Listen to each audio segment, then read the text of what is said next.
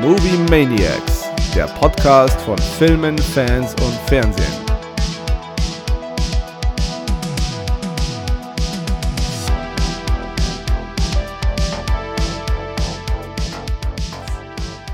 Hello, Kero. Huhu, Mahlzeit, Freunde. Ja, Mahlzeit, Freunde. Ja, man hört, ich bin mal wieder von der Allergie geplagt und äh, heute wird es, glaube ich, für mich eine Folge ins Blaue. Eine Folge ins Blaue. Naja, so, solange du nicht blau bist während der Folge, ist alles in Ordnung. Nein, ich habe äh, eine, eine Cola neben mir mit Eiswürfeln. Allerdings war die gestrige Nacht etwas lang. du meinst der gestrige Abend. Ah, ja, ich bin etwas lediert. Ich war gestern auf dem Keep It Low Festival im Backstage und habe mir ähm, Seal und Ardor reingezogen. Ja, sind ganz geil, ne? Die sind mega geil. Also es ist ein sehr sympathischer Typ und die Show war äh, mega. Ähm, es, es ist ja eigentlich kein Black Metal, aber ähm, ken- kennst du so die, die Ursprungsgeschichte?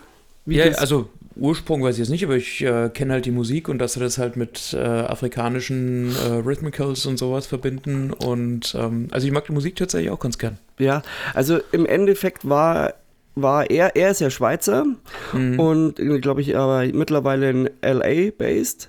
Mhm. Und es war halt so, dass der glaube ich auf Reddit unterwegs war und der hatte so ein Projekt, hey, pass auf, ähm, schick mir äh, Genres, die ich mixen soll und ich mache irgendwas draus. Mhm. Und am besten irgendwas nicht geht. Und dann kam, glaube ich, irgendwann mal so ein äh, Kommentar wie, mach mal Nigger Music äh, combines with äh, Black Metal.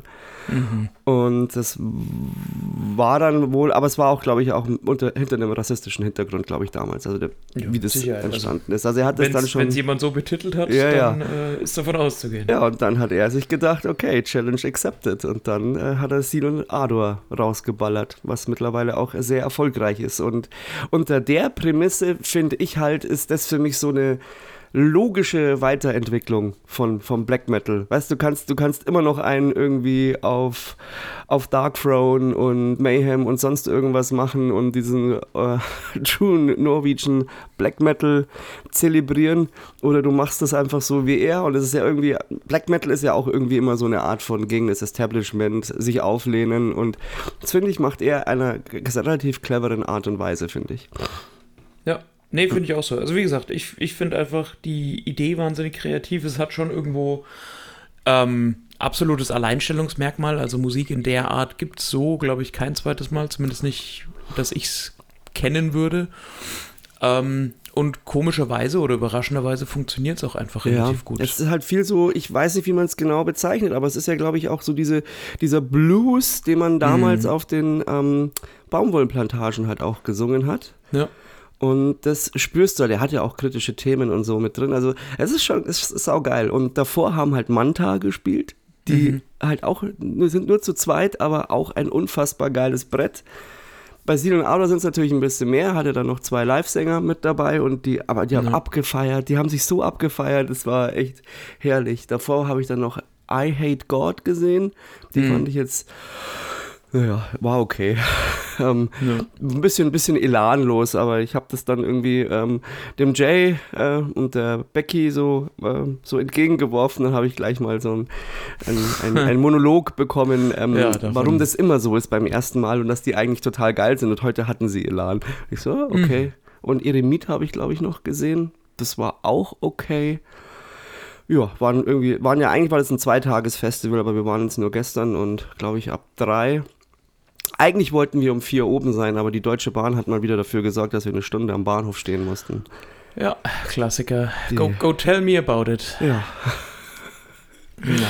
Naja, gut. Auf jeden Fall, das äh, hat jetzt dazu geführt, dass ich heute vielleicht nicht ganz so frisch klinge. Ja, ansonsten, äh, Freunde, äh, Social Media. Eine halbe Stunde in der Folge. Ach, an, an der Stelle Und interessiert's, ihr dürft ich, uns gerne auf. Spotify raten. Das ist, glaube ich, fast noch wichtiger, aber auf Instagram. Auf Instagram sind wir zurzeit gar nicht so tätig, Kero. Da Nee, muss ich wieder mehr ja. tun. Ja, müssen wir, wir müssen öfter ins Kino gehen und da auch mal Stories äh, draus machen. Nein, aber stimmt schon. Ähm, genau, wenn ihr uns zuhört auf äh, Spotify oder wo auch immer ihr uns hört, dürft ihr uns da gerne ein Rating dalassen. Das tut dem Algorithmus ganz gut. Und ja, wie gesagt, Instagram haben wir auch, movie.manix-podcast. Genau. Genau. Und Aber bevor ich, also bevor ich, beziehungsweise bevor es wir, wir es vergessen, heute ist äh, Sonntag, der 8. Oktober. Das heißt, es ist Landtagswahl in Bayern und Hessen.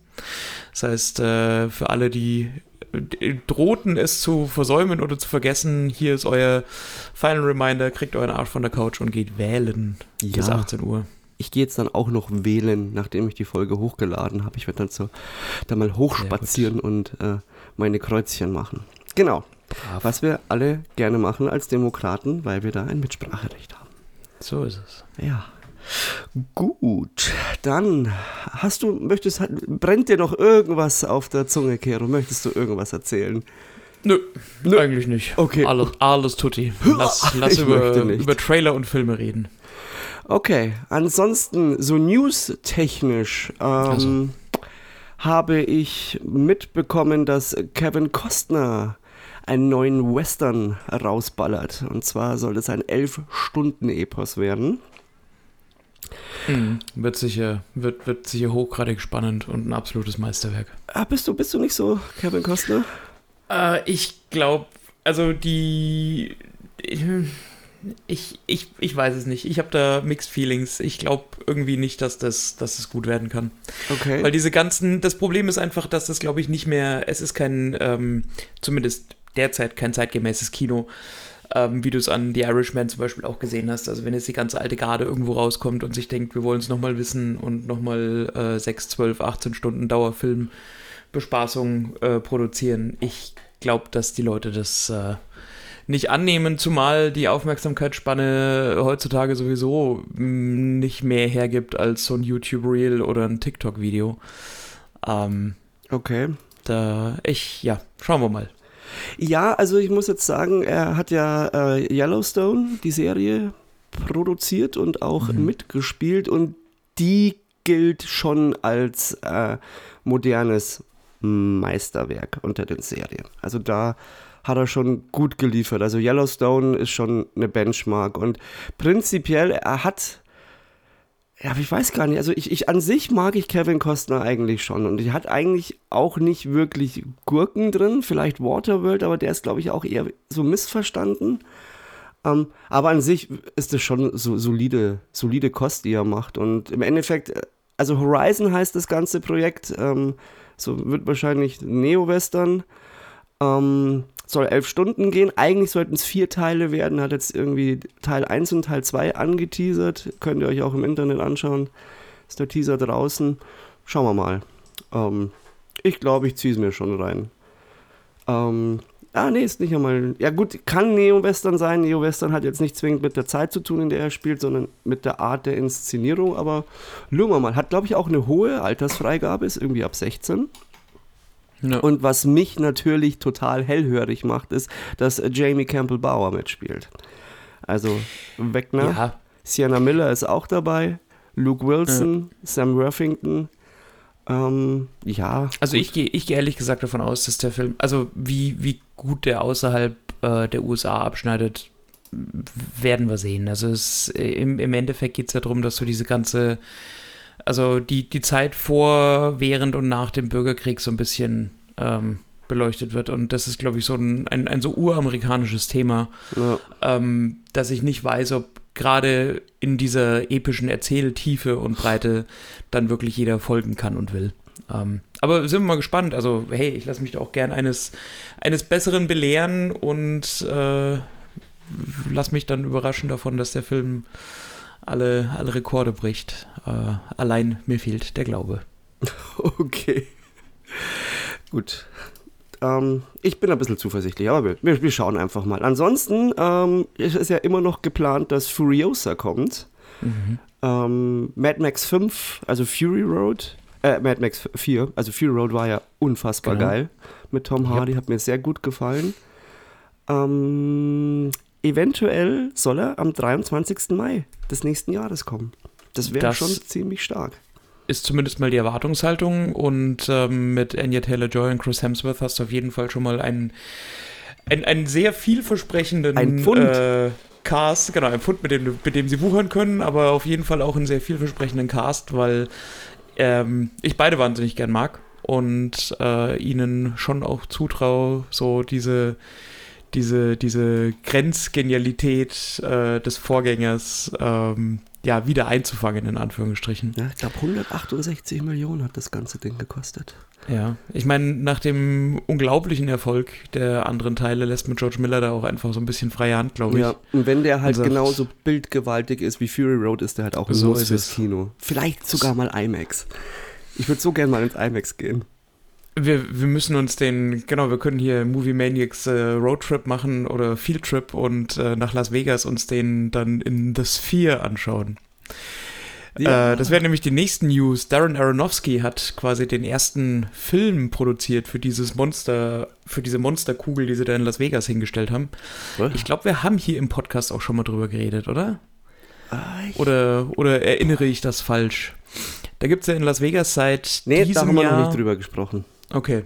Diese, diese gigantische Veranstaltungs- äh, oder Event-Venue äh, in Form einer Kugel, die einfach nur The Sphere heißt und die sowohl innen als auch außen quasi komplett mit LED-Panels bestückt ist und deswegen äh, quasi jede Form annehmen kann, die man so will. Also ein bisschen die Allianz Arena auf Testo. Also da haben sie auch schon gezeigt, wie das Ding dann eben so als äh, überdimensionales Auge aussieht. Und zur Eröffnung war ein U2 Live-Konzert drin Mhm. mit äh, filmischer Untermalung. Und das Besondere ist, dass du halt diesen 360 Grad, also diese, diese, also dass das Videoformat dich halt wirklich komplett umgibt. Und äh, Darren Aronofsky war jetzt der Erste, der quasi einen Film dafür machen konnte und hat Mhm. so eine Natur-Doku in Anführungsstrichen äh, gemacht. Wohl wahnsinnig immersiv und äh, sehr, ja, einfach, also alle, die dabei waren und davon erzählt haben, fanden es einfach next level beeindruckend. Nice. Genau, und ich glaube, für so ein Kinoerlebnis wäre Mad Max dann auch gemacht, um Ja. zum Thema zurückzukommen. Voll. Dann für, für äh, es ist ja quasi, Halloween steht vor der, vor der Haustür und es sind auf Paramount Plus auf jeden Fall die Schockerwochen. Und also Bloodlines, Friedhof der Kuscheltiere, ist jetzt veröffentlicht. Man kann sich Scream 6 reinziehen, aber den gibt es schon seit längerer Zeit auf, ähm, auch auf Sky zu sehen. Dann am ein, ab 31.10. kommt dann Winnie the Pooh, Blood and Honey. Die zweite Staffel von From ist draußen. Da habe ich ja schon mal für die, für die erste Staffel eine Lanze gebrochen. Und äh, Bargain ist irgendwie so Südkore südkoreanische Serie über äh, gekauften Sex und gekaufte Nieren. Ja. Soll, äh, soll relativ heavy sein ähm, für, für Leute, die ein Abo haben und Bock haben, irgendwas anzuschauen. Und äh, die Expendables 4 ist ja furios gescheitert. Yep. Und jetzt weiß ich gar nicht mehr, ob ich wirklich ins Kino gehen soll. Also, ich, also alles, was ich gehört habe, war ja wirklich vernichtend. Also wirklich du hast ja auch- vernichtend. Du, du hast ja auch Mac im Kino angeschaut, ja? Also schlimmer kann es nicht sein. Doch, ich glaube schon. oh, und in beiden Filmen spielt Jason Statham mit. Das ist irgendwie, heißt das was? Ja, Ist- weiß ich nicht. Ist er auf dem absteigenden Ast? Ich weiß es nicht. Wir kommen ja auch gleich noch zu seinem jüngsten Werk, äh, zumindest was die Trailer angeht. Da Ja. können wir das dann auch nochmal debattieren. Und äh, auf Netflix kann man ab sofort äh, The Pope's äh, Exorcist äh, sich anschauen. Der kriegt von mir sogar eine Sehempfehlung. Der ist gar nicht mal, also der ist halt anders, aber er ist cool. Bist du da? Ja, ja, ich bin schon Also, da. du bist, ich, ich, du bist, äh, ich, du ich bist jetzt eher deiner. schockiert, dass ich sage, hey, zieht euch den. Nee, er ist, er, der lebt wirklich davon, dass er, also er lebt von Russell Crowe und dass der sich in dieser Rolle Ja. einfach nicht zu ernst nimmt. Und das macht es schon ziemlich unterhaltsam. Es ist vollkommen drüber, aber es ist ein unterhaltsamer Film. Ist nicht gruselig, ist äh, unterhaltsam. Genau. Gut, aber dann schlage ich jetzt die Brücke zu Jason Statham und ähm, The Beekeeper. Mhm. Wie fandest du den Trailer? Ja, ehrlich gesagt, ziemlich langweilig. Echt? Weil ich war super abgeholt. Super. ich ehrlich gesagt kein bisschen, einfach nur, wenn es der erste Jason Statham-Film wäre, den es gäbe, ähm, würde ich deine Meinung wahrscheinlich teilen. Aber es ist halt einfach nur ein ganz klassischer Jason Statham-Film, wo man irgendwie versucht, nur noch mehr drüber zu sein, wo man versucht, äh, James Bond-Aspekte mit äh, Expendables Und Equalizer. und allem Möglichen zu mischen. Und im Endeffekt ist es einfach nur, Jason Statham ist eine Ein-Mann-Armee, der kein Gegner zu stark, zu groß, zu äh, potent oder resourceful sein kann. Er prügelt sich dadurch und ist eigentlich nur Imker in Anführungsstrichen. Ja, aber das, das finde ich ja das Geile, wenn- wenn, du sagst, hey, worum geht's denn in dem Film? Äh, Ja, Jason Statham ist ein Imker und irgendwie für die er arbeitet, wird von dem Scam abgezogen und er marschiert dann dahin. Ja, und dann stellt sich raus, dass dieses Imkereiwesen doch irgendwie so eine Geheimorganisation ist. Und ich, äh, ja, also ich, ich, ich saß wirklich mit hochgezogenen Augenbrauen vor dem Trailer und äh, wusste nicht so recht. Ja, es ist nicht sogar irgendwie so, dass diese Imker immer dann äh, irgendwie zu Rate gezogen wenn die werden, wenn die Gesellschaft aus dem Gleichgewicht Gewicht, genau. gerät, stellen sie es wieder her, genau. Ah, das ist doch schön. Ich, ich erwarte mir eigentlich nichts außer hoffentlich mal wieder schöner, stupider Hau drauf Action, schöne One-Liner von Jason Statham. Hoffentlich auch ein bisschen Martial Arts wieder, weil er eigentlich kann er ja, aber irgendwie hat er den, den, diesen Sprung. So, man hat ja doch lange Zeit irgendwie das Gefühl gehabt, er tritt so die Nachfolge an von, von Stallone und Arnie. Aber er hat, war da auf einem guten Weg, aber irgendwie hat er diesen letzten finalen Schritt irgendwie nie gemacht. Ja, das ist richtig. Ich glaube, dass es ihm am Ende des Tages dann doch irgendwie äh, so ein bisschen dran gefehlt hat, eine, eine, eine wirklich authentische, eigenständige Persona zu entwickeln. Er hat in seinen Anfangstagen als Transporter wahnsinnig gut funktioniert. Aber Ja, im weiteren Crank auch. Verlauf, ja, aber im weiteren Verlauf dann halt wirklich eigentlich immer am besten in so einem Ensemble-Cast funktioniert. Ob das Expendables waren oder ob das Fast and Furious war. Ähm, da hat er irgendwie immer herausgestochen, aber in seinen Einzelfilmen, die sind für mich irgendwie alle äh, ziemlicher Einheitsbrei. Ja, Ob das jetzt Homefront ist ja oder jetzt das, da hast du jetzt Beekeeper. wahrscheinlich auch eins der besseren Beispiele auch erwähnt mit Homefront. Hm.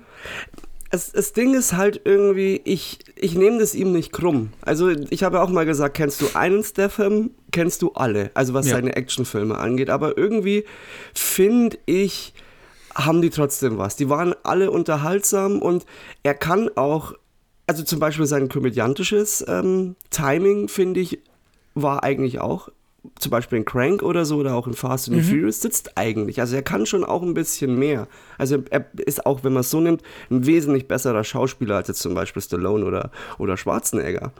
Ähm, aber irgendwie hat er es nie abgerufen. Ich fand jetzt Parker auch nicht so schlecht. Im Italian Job, glaube ich, kommen davor. Ja. Ähm, in den Guy. Ritchie-Filmen performt er eigentlich auch Genau ziemlich das ist der gut. Punkt. Genau das ist nämlich der Punkt. Äh, Mir kommt es nämlich so ein bisschen vor, als hätte sein schauspielerisches Vermögen und sein komödiantisches Talent so ein bisschen nachgelassen, in Anführungsstrichen, oder ist so ein bisschen unter die Räder gekommen ab dem Zeitpunkt, als er dann wirklich in Hollywood Fuß gefasst hat, weil diese klassischen Guy Ritchie äh, Actionkomödien in Anführungsstrichen sind einfach, also sind großartig. Ich liebe jeden einzelnen Guy Ritchie-Film und da ist Jason Statham auch in den meisten Fällen äh, dafür verantwortlich, dass die Filme so gut abschneiden und dass sie so gut ankommen. Ähm, deswegen, ja, es ist, es ist Meckern auf hohem Niveau, in Anführungsstrichen, weil er ist ein sehr, sehr guter Schauspieler, das hat er mehrfach unter Beweis gestellt. Aber irgendwie ist es so, die letzten Jahre ist er halt einfach zu dieser, ja, reinen, reinen Action-Ikone so ein bisschen verkommen, in Ja, Anführungsstrichen. aber für Ikone ist er ganz, noch nicht ganz reicht, gell? Das ist halt auch wieder das. Aber, Ja, gut, da spielt die Zeit für ihn, glaube ich. aber ich, ich schaue ihn trotzdem. Also ich schaue mir die Filme gerne an. Ich fand auch Death Race eigentlich ganz geil. Ähm, Hm. Ja, stimmt, den habe ich schon wieder vergessen. also ich, ich hoffe, dass, dass, dass ich das bekomme, was ich erwarte und vielleicht auch noch ein bisschen mehr. Dann würde es mich auch für den Jason freuen, wenn der mal wieder was Cooles hätte, außer Expendables 4.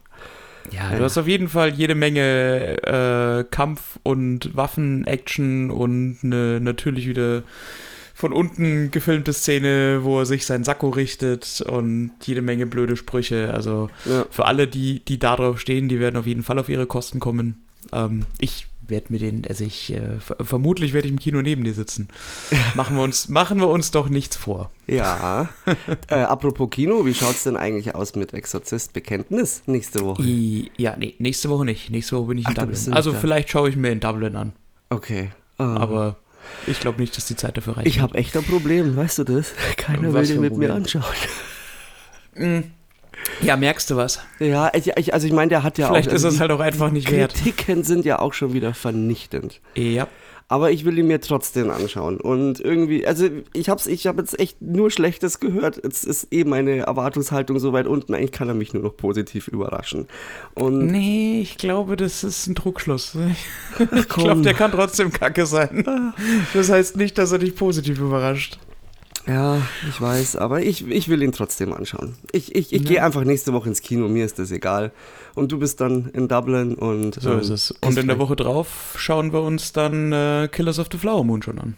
Ja, da äh, hoffe ich, dass wir für die München-Vorpremiere äh, Karten bekommen.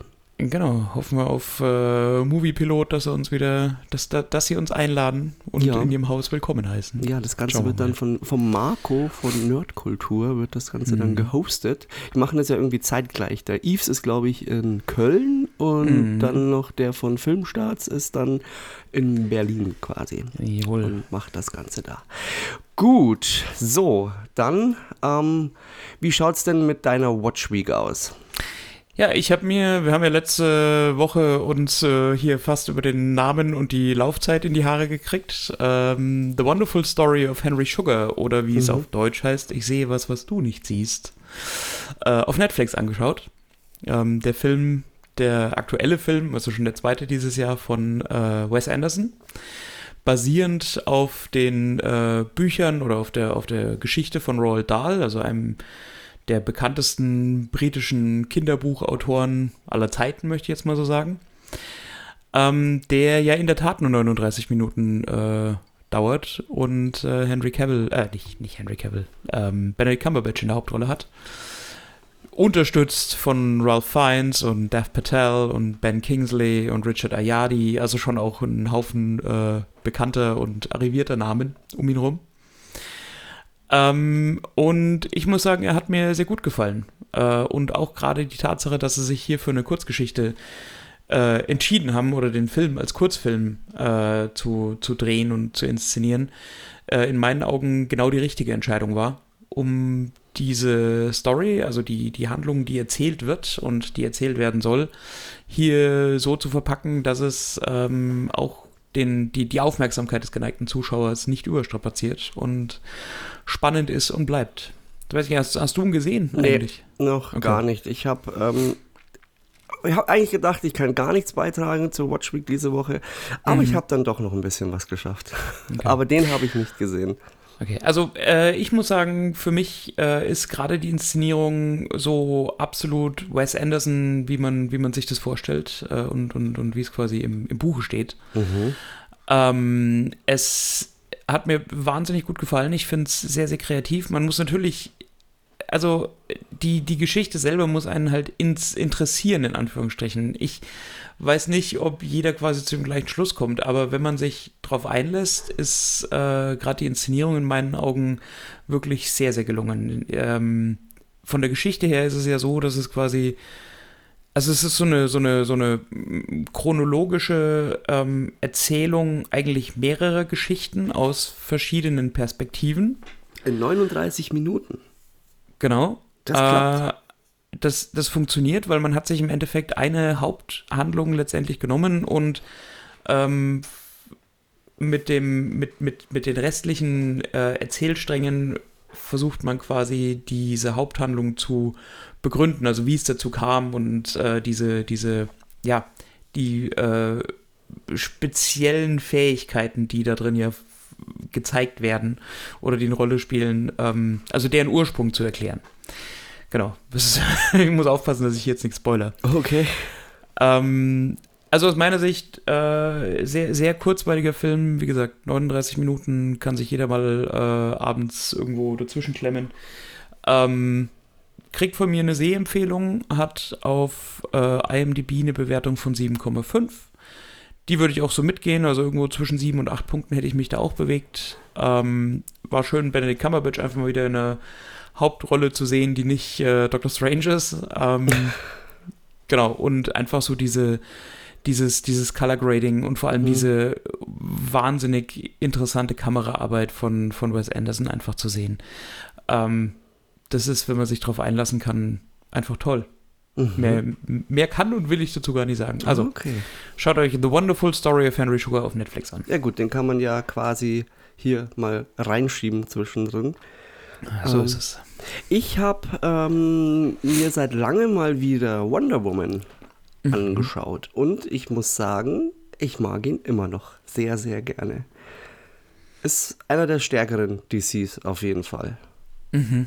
Du? Ja, ich, also sehe ich, seh ich genauso. Ja. Ähm, der Schluss ist ein halt bisschen cheesy, aber also das ist so, das Hauptproblem ist, dass ähm, Wonder Woman an sich eine super geile Story, finde ich, erzählt. Also ähm, der, der Charakter der Diana eigentlich wirklich auch gut angelegt ist. Das Zusammenspiel mit Chris Pine, also mit Steve, ist super.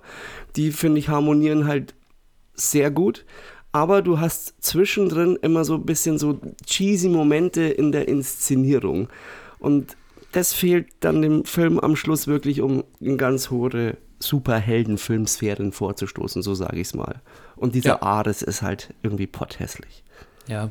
Ja, ich meine, äh, Diana ist halt schon so ein sehr, ein sehr ambivalenter Charakter und ich finde, dass Gal Gadot schon so das schauspielerische Format hat, das darzustellen, aber dass der Film an manchen Stellen, wie du es eben sagst, dem Ganzen nicht den richtigen Rahmen bietet und gerade so das Ende und so ein paar Zwischenszenen dann halt einfach ein bisschen schon fast klamaukig wirken. Ja. Ähm, genau, also der, ja, der hätte noch besser sein es, können, ja. ja. Oh, Diana!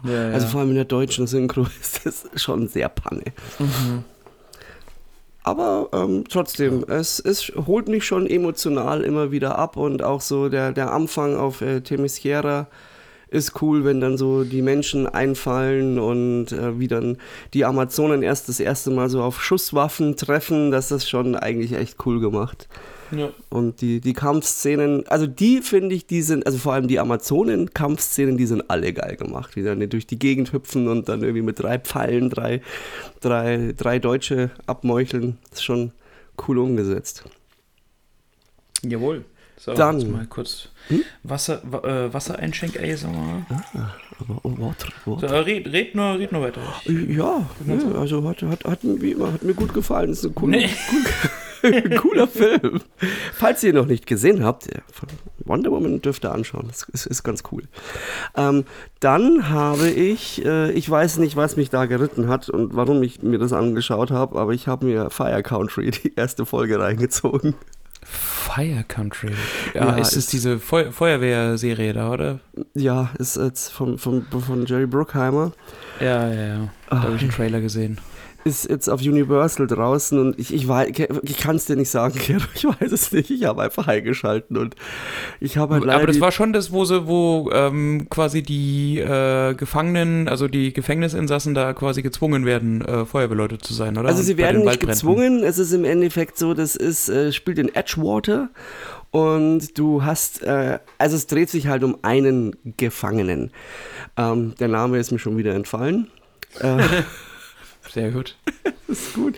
Oder ich glaube, Bo oder so heißt er. Mhm. Ähm, das ist so, der hat irgendwie, also, also gut, vom Plot her, es geht im Endeffekt, genau, Boat heißt er. Also es ist im Endeffekt ist halt ein Gefangener und es ist so, der hat wieder hier äh, Anhörung und wollte will dann eigentlich freigelassen werden, wird aber nicht freigelassen, sondern muss irgendwie noch Zeit absitzen und man bietet ihm dann an, ähm, er kann sich aber bei der örtlichen Feuerwehr, da gibt es irgendwie so ein, so ein Special-Programm, da kann er sich irgendwie, äh, wenn er da mitmacht und sich da äh, quasi beweist, dann kriegt er halt äh, Haft Schon, Haftverschonung, Hafterlassung, wie man das mhm. nennt.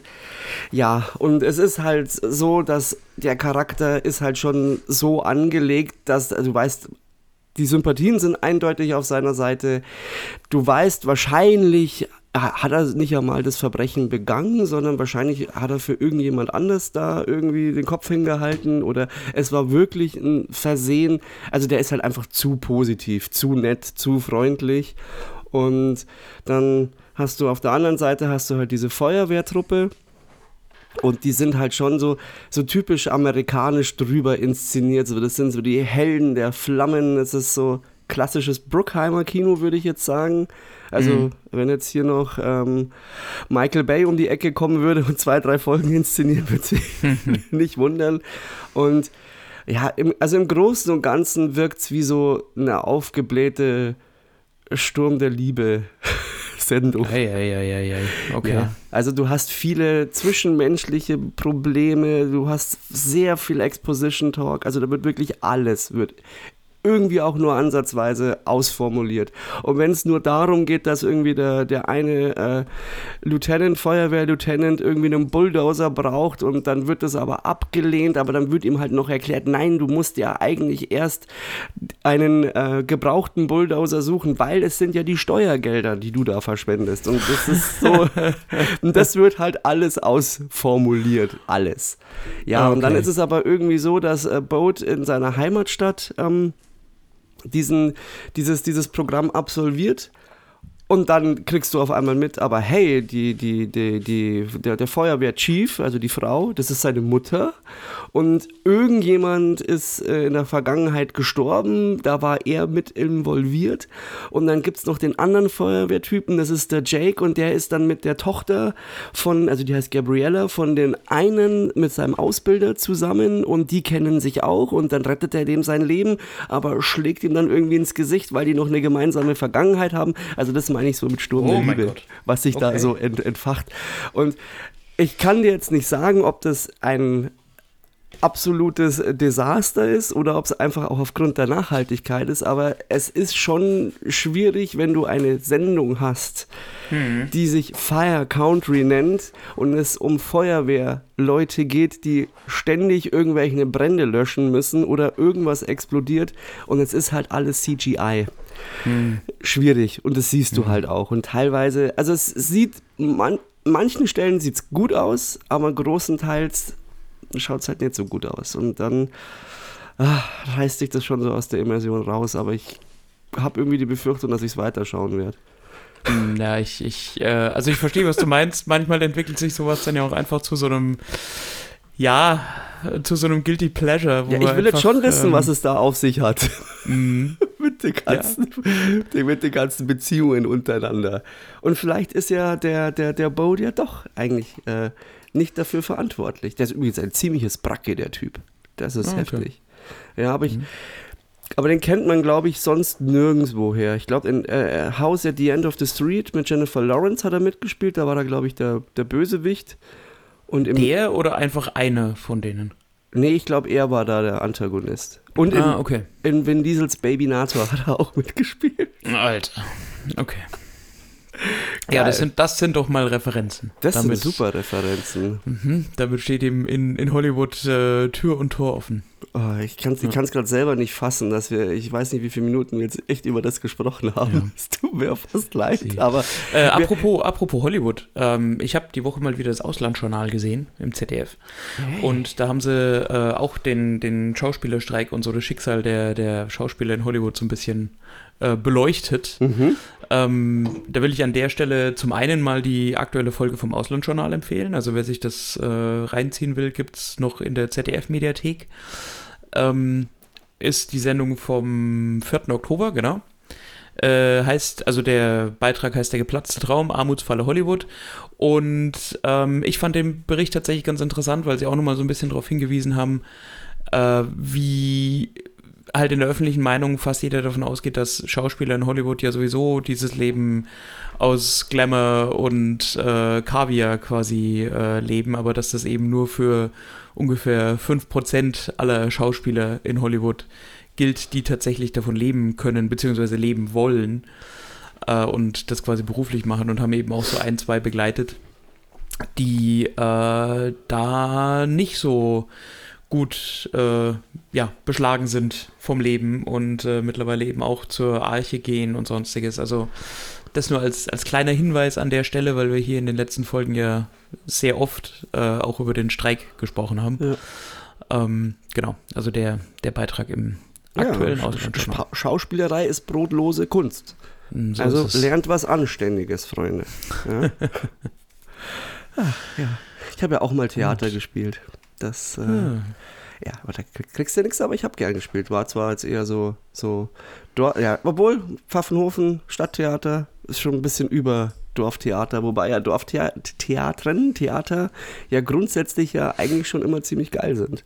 Ja, ich glaube, das muss einfach, da muss jeder für sich so ein bisschen, äh, wenn du, wenn du das brauchst oder wenn du da Bock drauf hast, als äh, kreativen Outlet in Anführungsstrichen und das Ganze aus, ich sag mal, Überzeugung machst oder aus Leidenschaft, dann ist das ja alles cool. Nur es wird dann halt äh, schwierig, wenn du wirklich quasi deinen deinen Lebensunterhalt damit Ja. bestreiten musst, Ja, so weil fahr- da bist ja. du dann halt drauf angewiesen, dass es fliegt. Ja.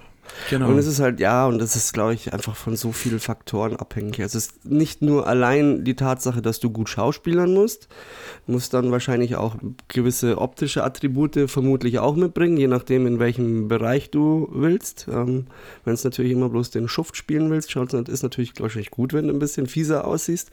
Aber ich glaube, Vit Vitamin B ist halt auch das A und O und dann auch das gewisse Quäntchen Glück. ja, genau so ist es. Ist wahrscheinlich beim Schauspielen sogar noch Genau krasser so als irgendwie in der Musik, könnte ich mir vorstellen, aber das Ja. weiß ich natürlich nicht, genau.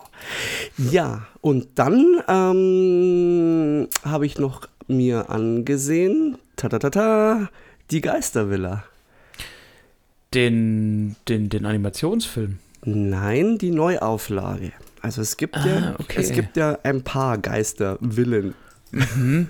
Also Okay. es gibt den von 2003 Ja. mit äh, Eddie Murphy. Genau, den, den glaube ich, meine mein ich, glaube ich. Ja. Also den hast du dir nicht angeschaut.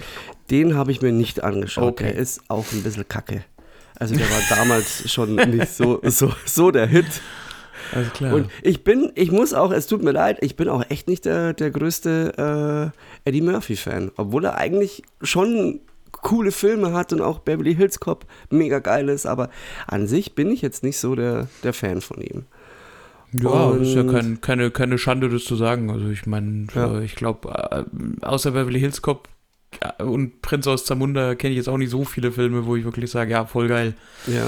Deswegen. Und von daher habe ich mir jetzt äh, die Neuauflage angeschaut. Und ähm, ja, also, wie soll ich sagen? Es ist sicherlich kein Meisterwerk. ja. Aber der hat mich äh, total auf dem richtigen Fuß getroffen. Also ich mag einfach so liebevollen Grusel. Und das ist klar, das ist jetzt kein Horrorfilm, das ist schon für Kinder mit angelegt. Der ist ein bisschen Okay. ernster. Ähm, aber das ist so, ich nenne es einfach Wohlfühlgrusel. Das sind so, alle Klischees sind dabei. Die Bildsprache, das Bildrepertoire ist, wie man es kennt. Der Score ist, wie man es kennt. Aber ich mag das einfach.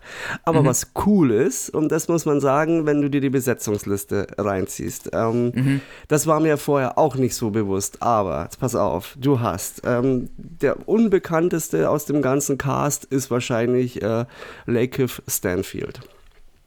Und äh, Mm, Tiffany ja. Haddish. So, aber wer kommt jetzt noch mit? Rosaria Dawson spielt mit. Owen Wilson spielt mit. Danny DeVito spielt mit. Daniel Levy ist dabei. Du hast Winona Ryder in der, in der Gastrolle. Guillermo del Toro kommt auch noch vor. Und dann Guillermo. hast du noch als Bösewicht Jared Leto. Und Jamie Lee Curtis ist auch noch mit am Start. Sehr gut. Ja. Ist, Ja. Äh, ist, ist doch ein, ein, ein star-studded Cast. Kann Ja, man nicht anders sagen. sicherlich werden auch manche wieder aufschreien, scheiße, den haben sie jetzt auch wieder so Vogue forciert, das kann ich mir gut vorstellen. Ich meine, Mhm. die Geschichte ist früher auch woanders angesiedelt gewesen, aber sie haben jetzt einfach das Ganze ins in New Orleans verlegt, Mhm. was ich sehr stimmig finde. Also es, man hat schon so diesen Südstaaten-Flair da drüben. Ja. Und ähm, im Endeffekt geht es ähm, darum, dass es ähm, diesen Ben gibt und ähm, der hat so ein bisschen so eine Vorstory, der ist eigentlich äh, Physiker und forscht an, an, an, an optischen, ähm, ja, an Okularen arbeitet der und versucht quasi Dinge sichtbar zu machen, die man nicht sieht. Und er trifft dann seine spätere Freundin in einer Bar und sie sagt ihm, hey, ich mache ja eigentlich dasselbe wie du. Äh, Ich mache auch, ich, ich, ich sorge dafür, dass Leute Dinge sehen, die nicht sichtbar sind. Und erzählt halt dann, dass sie äh, Geister Willentouren im Endeffekt führt. Und dann, das ist so, der Film fängt so an und dann erfährst du aber, dass halt seine Freundin äh, gestorben ist und er ist halt dann komplett verwahrlost und äh, säuft sich eigentlich nur noch die Hucke voll und arbeitet dann auch nicht mehr als Physiker, sondern hat dann den Job seiner Freundin übernommen und führt halt Geistertouren. Mhm. So, und Rosaria Dawson, das ist die Gabby, die zieht dann dort äh, oder bezieht ein Haus und da spukt es offensichtlich. Und ähm, die beauftragt dann die Kirche, dass sie diese Geister austreiben. Und das Ganze wird dann durch Owen Wilson, der ist dann äh, Vater Kent, wird das Ganze geleitet. Er ist quasi der, der, der, der, Padre, der die, die Geister aufsucht und der schließt sich dann mit diesem Ben zusammen, weil der Ben vor Jahren eine, eine ähm, Spektralkamera entwickelt hat, mit der man Geister sichtbar machen kann. Und so entspinnt sich dann der Plot und ähm, hat auch noch eine bisschen so auf einer gewissen Ebene geht es auch um, um Trauer und Verlust und ähm, auch zwischenmenschliche Beziehungen und war für mich mehr als ich erwartet hatte und war sehr, sehr gut unterhalten. Ist äh, ein schöner Film, würde ich sagen. Okay, also mal wieder klassisches Disney-Wohlfühlkino, oder? Genau, ist jetzt was, kannst du dir Sehr mit der ganzen Familie anziehen, reinziehen, kannst du dir am Vormittag anschauen, kannst du am Nachmittag anschauen, kannst du auch am Abend anschauen. Genau, also kriegt auf jeden Fall von mir auch eine, eine Sehempfehlung. Tut nicht weh, ist cool. So, macht, macht, macht, macht nichts falsch in meinen Augen. Nice. Kannst du natürlich auch irgendwie noch zerlegen, aber ja, muss nicht sein. Ja, ich glaube, da muss man dann so ein bisschen sich, sich selber ein bisschen äh, ehrlich machen und überlegen, mit welchem Anspruch man an welchen Film rangeht und ob es da dann wirklich Sinn macht, äh, den in seinen Einzelheiten auseinanderzunehmen oder nicht. Ja, also hat mir zum Beispiel ja. auf Anhieb besser gefallen als Ariel zum Beispiel. Mhm, okay. Oder sämtliche letzten Disney-Produktionen. Ähm, ja, verstanden ja, die ja zurzeit echt äh, ja eher gebeutelt sind, weil sie mehr und mehr schlechte Produktionen raushauen. Mhm. Ähm, dafür läuft Disney Lorcaner extrem gut. Siehst du mal. Das ist, falls es noch keiner mitbekommen hat, Disney und Ravensburger haben zusammen ein Trading Card Game äh, rausgebracht. In Anlehnung an Magic the Gathering von, von der Spielmechanik her. Und du kannst halt dann sämtliche Disney-Charaktere sind da auf Karten. Und da hat sich äh, ein ziemlicher Hype äh, drum entwickelt. Und wenn man aktuell sich so ein Starter-Deck kaufen will, wird es ziemlich schwierig. Da kannst du jetzt auf die zweite Welle warten, die kommt im November. Der Aufstieg der Flutgestalten ähm, aber im Juni gibt's, äh, im Juni sei schon, im Januar kommt nochmal ein Reprint der ersten Auflage. Aber vereinzelt kriegt man hin und wieder Karten. Und da war jetzt am Wochenende die Spiel in Essen und da hatte Lorcaner einen eigenen Stand und da sind die Leute teilweise vier Stunden angestanden, dass sie eine Promokarte bekommen. Ja? Ach, du Schande. Und ziemlich crazy shit. Da waren Amerikaner da, weil du kriegst diese Promokarte halt nur auf der, auf der äh, Spiel und mhm. da ist dann unten noch so ein kleines Spiellogo mit drauf und die haben dann vor Ort versucht, diese Karten für 55 Euro zu kaufen. Und dann weißt du, dass sie halt wahrscheinlich nächste Woche irgendwie in den USA auf Card Market oder so dann wahrscheinlich für 800 Euro oder so anbieten. Das ist äh, mhm. ziemlich crazy, was sich da entwickelt hat. Ja. Siehst du mal. So viel zum Thema Trading Card Games. Ja. Und noch äh, zum Thema Watch Week. Ich habe mir ähm, die, also ich habe äh, The Continental weitergeschaut, äh, an der Stelle noch, und muss sagen, dass mich die Serie weiterhin gut unterhält. Also äh, The Continental aus der Welt von John Wick. Äh, das, das erste Spin-off oder die, ja doch genau, das erste Spin-off, das sich ja mit dem Continental in, äh, also dem, dem Hotel beschäftigt und mit Winston und Sharon, also die man aus den John Wick-Filmen ja auch kennt und wie das Continental eben zum Continental geworden ist. Ähm, gefällt mir bisher sehr gut, fängt so ein bisschen den John Wick-Charakter und die Atmosphäre auch wieder gut ein. Und ähm, ja, ich, ich, ich hoffe ja immer noch drauf, dass man dieses John Wick-Universum äh, entsprechend sorgfältig mhm. ähm, weiterentwickelt. Äh, und fall, falls dem so ist, wird man dann ja im Laufe des nächsten Jahres, also wahrscheinlich irgendwann im Juni, äh, auch mit Ballerina rechnen dürfen. Also mit der ähm, mit der Killerin aus der, aus der Familie, aus der John Wick ja kommt ähm, mit einer jungen weiblichen Assassinin, die dann von Anna de Armas gespielt werden soll in der Serie. Äh, genau. Und da bin ich gespannt, was da noch so alles kommt. Ich hoffe zwar, dass man, dass sich dieses Franchise nicht selber kannibalisiert, indem es immer weiter ausfasert und äh, dann immer schlechter in Anführungsstrichen wird. Ähm, aber so, so ein, zwei Spin-offs lasse ich mir davon schon gerne eingehen. Okay. Ja, ich muss Genau. ich irgendwann auch noch schauen. Ich habe vor allem habe ich irgendwie mal Bock wieder Mel Gibson zu sehen. Ja, okay, genau. Also die ersten drei Folgen von The Continental kann man sich jetzt anschauen. Es kommt jeden Freitag eine neue dazu. Ähm, genau, und ich kann es, also bisher jedem, äh, der es mit John Wick hält, äh, wärmstens empfehlen. Okay. Ja, ich glaube aber für heute haben wir es dann sogar, gell? Ich glaube kurz, tatsächlich ein auch, kurzes Völkchen. Ja. Siehst du ein- mal. Wie nennt man das? Ein, ein Zwischen, Zwischensnack. Quasi eine Stippvisite. Wir haben heute nur mal so den, den großen Zeh ins kalte Wasser getaucht. Ja. Durch eine, eine kurze, kleine Folge kredenzt. Ja. So, Genau. gut, wir werden sicherlich äh, die nächsten Wochen vielleicht noch das eine oder andere Shocktober-Special machen. Mhm. Ähm, also ich, wie gesagt, ich habe dir ja schon geschrieben, ich hätte Bock auf eine Folge mit True Crime im Endeffekt Mhm. Und eventuell eine Folge mit ähm, wahren Ereignissen am Set, wo irgendwie strange Sachen passiert sind oder so.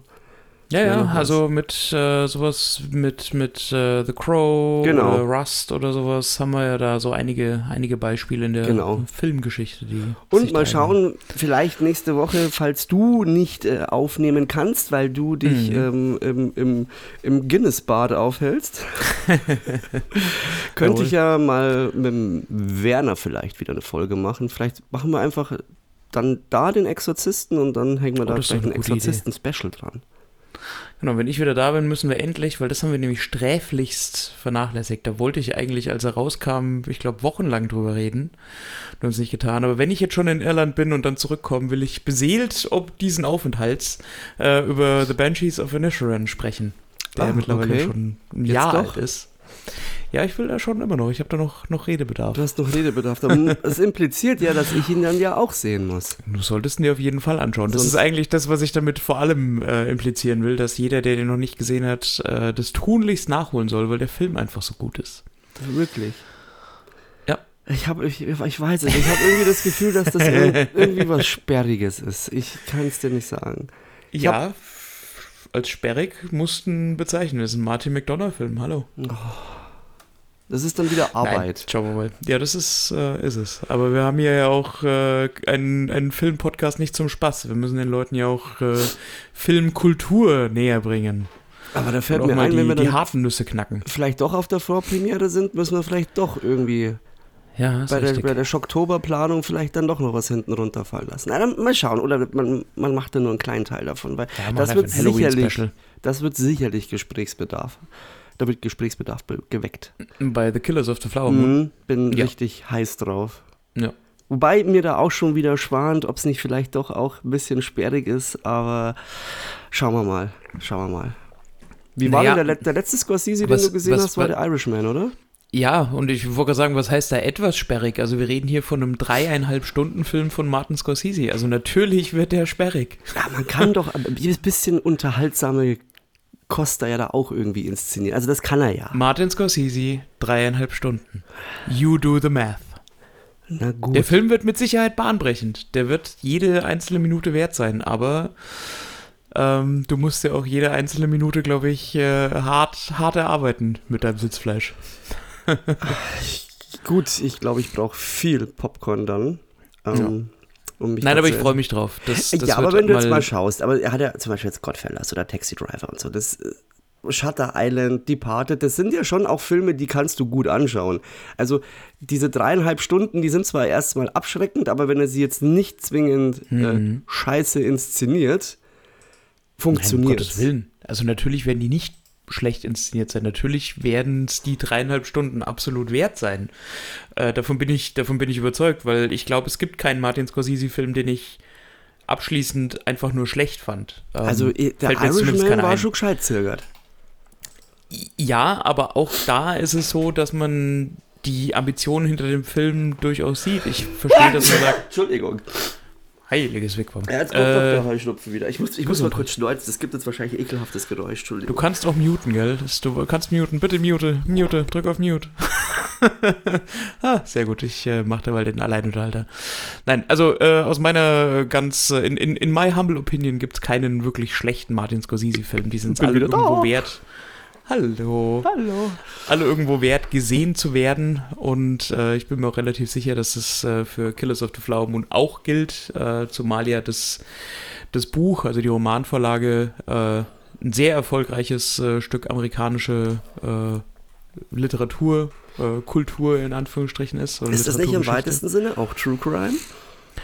Äh, absolut, nicht, nicht nur im weitesten Sinne, äh, im absoluten und äh, definitiven Sinne äh, okay. ist, es, ist es True Crime. Also wir reden hier ja wirklich von äh, der größten FBI-Angelegenheit und auch wirklich so namensgebende äh, namensgebender Fall für, für J. Edgar Hoover. Also mehr, mehr True Crime geht fast nicht. Okay, gut. Genau. Ha, gleich, gleich nur Stoff für die Folge. Genau. Dann nehmen wir das ich, doch als Aufhänger. Ha? Genau. Aber ich glaube, jetzt haben wir hier auch die Leute genug aufgehypt. Schaut euch Killers of the Flower Moon einfach an. Äh, kommt am 19. 10. Genau, am 19. Oktober kommt er ins Kino. Ähm, ja, zieht ihn euch rein und äh, viel Spaß dabei. Genau. Ja, dann würde ich sagen, entlassen wir euch in den, in den Sonntag. Geht Jawohl. schön wählen, falls ihr es noch nicht habt. Genau. Und ihr die Folge rechtzeitig hört. Also doch am Nachmittag. Ansonsten, ja, habt ihr eine, eine schöne Woche. Kero, dann schauen wir mal, ob wir uns nächste Woche quasi in diesem Rahmen hören oder nur und über übers Telefon und ob ich, ob ich mit Werner was mache. Jawohl. Ansonsten schicke ich, äh, ansonsten be begleite ich meinen äh, Dublin-Ausflug wahrscheinlich wieder äh, auf Instagram. Also ja, kannst du ihn ja auch über, ja. über unsere über unserem Instagram-Kanal. Okay, auch. Ich, ich, ich schicke euch ein paar Sprachnachrichten für den Podcast dann. Ja, genau, so machen wir es. Sehr gut. Alles gut.